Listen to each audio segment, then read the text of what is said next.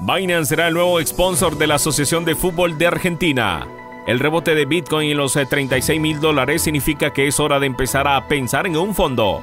Influenciado por Michael Saylor, el CEO de Norman Trader es ahora partidario de Bitcoin. Las naciones adoptarán Bitcoin, los usuarios de criptomonedas alcanzarán los mil millones para 2023. La CEO Wojcicki de YouTube insinúa que los NFT podrían llegar a la plataforma. ¿Víctima del miedo? ¿Por qué hacer lo contrario es tan lucrativo? Robert Kiyosaki, autor de Padre Rico, Padre Pobre, aprovecha la caída de Bitcoin para comprar. Llega el momento de hacerse más rico. Estoy más en las noticias. Bitcoinerland. Todo sobre Bitcoin y el mundo cripto.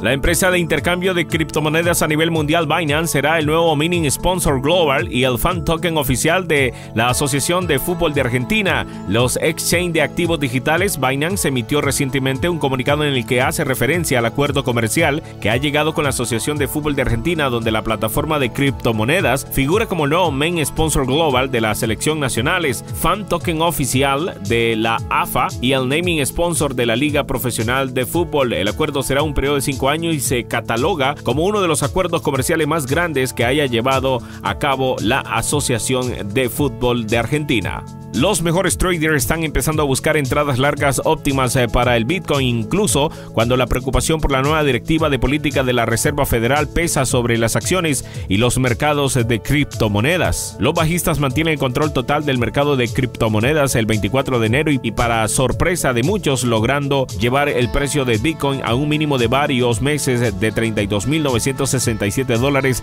durante las primeras horas de negociación.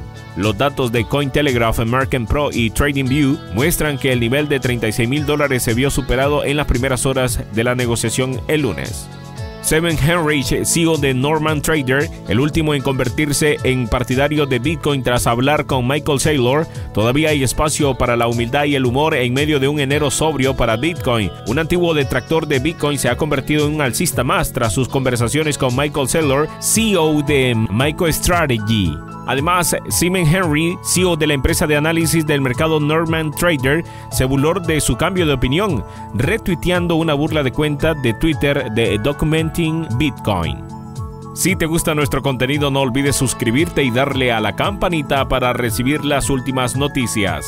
Los usuarios globales de criptomonedas podrían superar los mil millones para fines de 2022, según un nuevo informe de Crypto.com. Hay una luz de esperanza para los maltratados alcistas de Bitcoin. Un informe prometedor de Crypto.com predice que los usuarios globales de criptomonedas podrían alcanzar los mil millones para finales de 2022. El informe llega a la conclusión de que una combinación de países en desarrollo que copian el ejemplo explícito de El Salvador y una postura más amigable hacia la industria de las criptomonedas significa que las naciones ya no pueden darse el lujo de ignorar el creciente impulso hacia las criptomonedas por parte del público. Susan Wojcicki declaró la intención de YouTube de ayudar a los creadores a capitalizar las tecnologías emergentes. La directora ejecutiva de YouTube, Susan Wojcicki, abordó las prioridades de YouTube para 2022 en una carta publicada en el blog de la compañía. Entre esas prioridades figuraba la posibilidad de añadir funciones de tokens no fungibles o NFT para los creadores de contenido de la plataforma. Sin embargo, aún no se ha determinado qué aspecto podría tener, aparte de la afirmación de que el equipo de YouTube utilizará los desarrollos en el espacio de la Web 3.0 como fuente de inspiración.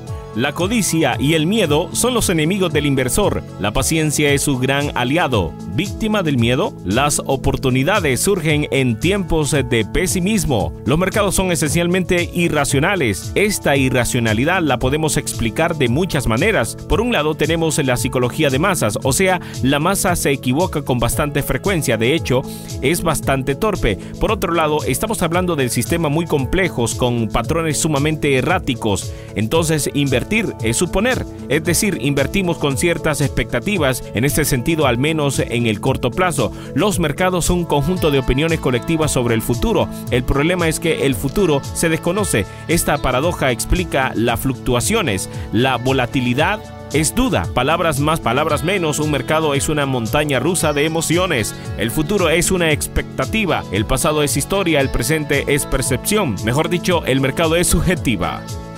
El autor del bestseller Padre Rico, Padre Pobre, Robert Kiyosaki, utilizó un Twitter para mostrar su entusiasmo por la baja del Bitcoin, que volvió a registrar movimientos de retracción en los últimos días, lo cual para el inversor es el momento ideal para las compras. El lunes Bitcoin se acercaba al soporte de 33 mil dólares en el momento de editar esta noticia. Los beneficios se obtienen cuando se compra, no cuando se vende. La caída del precio del Bitcoin son buenas noticias. Compré 6 mil y 9 mil Compraré más sí y cuando prueben los 20 mil dólares, dijo Kiyosaki. Además, expresó que llega el momento de hacerse más rico.